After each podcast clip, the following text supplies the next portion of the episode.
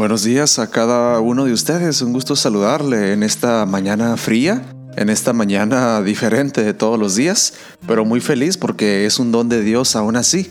Es una oportunidad nueva de tener misericordias renovadas de parte de nuestro Señor. El versículo de nuestro día está en Génesis 2, 15, 16 que dice, Cuando Dios el Señor puso al hombre en el jardín de Edén para que lo cultivara y lo cuidara, le dio esta orden puedes comer del fruto de todos los árboles del jardín. El título es Prohibido pescar.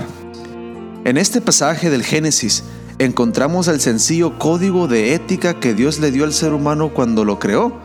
Cuando estudiamos esa historia notamos quién es el único que determina qué es bueno y qué es malo, qué es correcto y qué es incorrecto.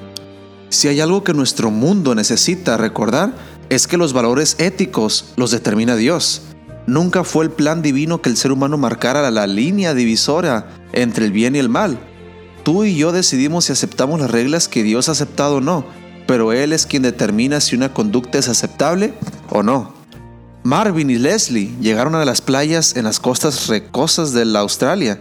Se detuvieron un momento y leyeron los avisos en el camino. Se miraron el uno al otro y encogiéndose de hombros, siguieron por el sendero que continuaba a las costas. Acomodaron todos los aparejos de pesca e iniciaron la faena, ilusionados con una jornada de pesca productiva en aquel lugar donde no había nadie más.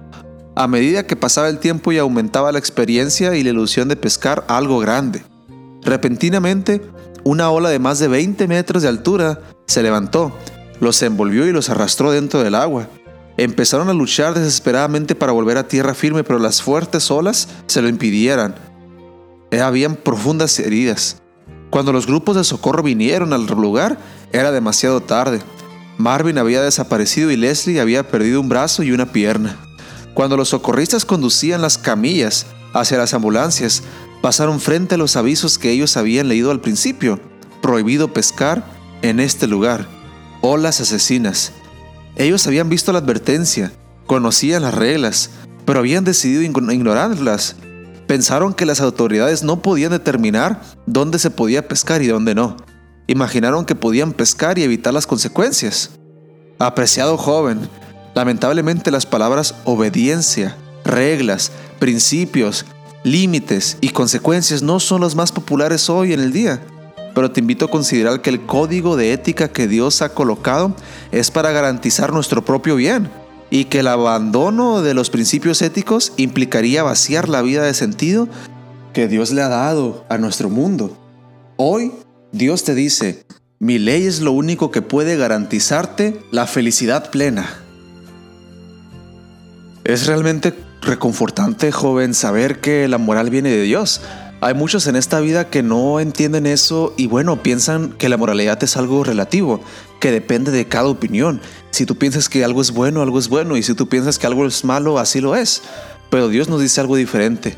Dios nos dice que la moralidad viene de Él, de un ser trascendente, totalmente bueno, totalmente excelente, totalmente superior a nosotros.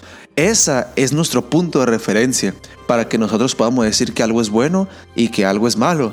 La moralidad existe, la moralidad es objetiva, nos enseña el camino que tenemos que seguir, nos, enseña cómo no solamente alcanzar la vida eterna después de esta vida, sino cómo tener una buena vida aquí con paz con nosotros y con paz con todos los demás, aunque no lo merezcamos. Nuestro año bíblico el día de hoy va a incluir el capítulo de Levíticos 8 al 10. Con todo esto en el corazón, joven, te invito a orar y elevar nuestras plegarias a nuestro Dios esta mañana linda. Oremos. Querido Padre, te damos tantas gracias por tantas bendiciones, por tanto cuidado y porque tú te importas de nosotros. Tú, Padre, nos das una ley que tenemos que seguir para nuestro bien. Y gracias, Padre, porque pensaste hasta en eso. Gracias, Padre, porque aunque no lo merezcamos como le dije, ahora estamos en tu cuidado, con tus leyes, con tu protección.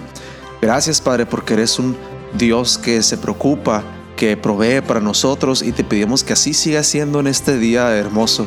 Que tú, Padre, nos muestres la esencia de tu amor, nos muestres la esencia de tu misericordia y así podamos crecer en los hombres y mujeres cristianos que tú quieres que seamos.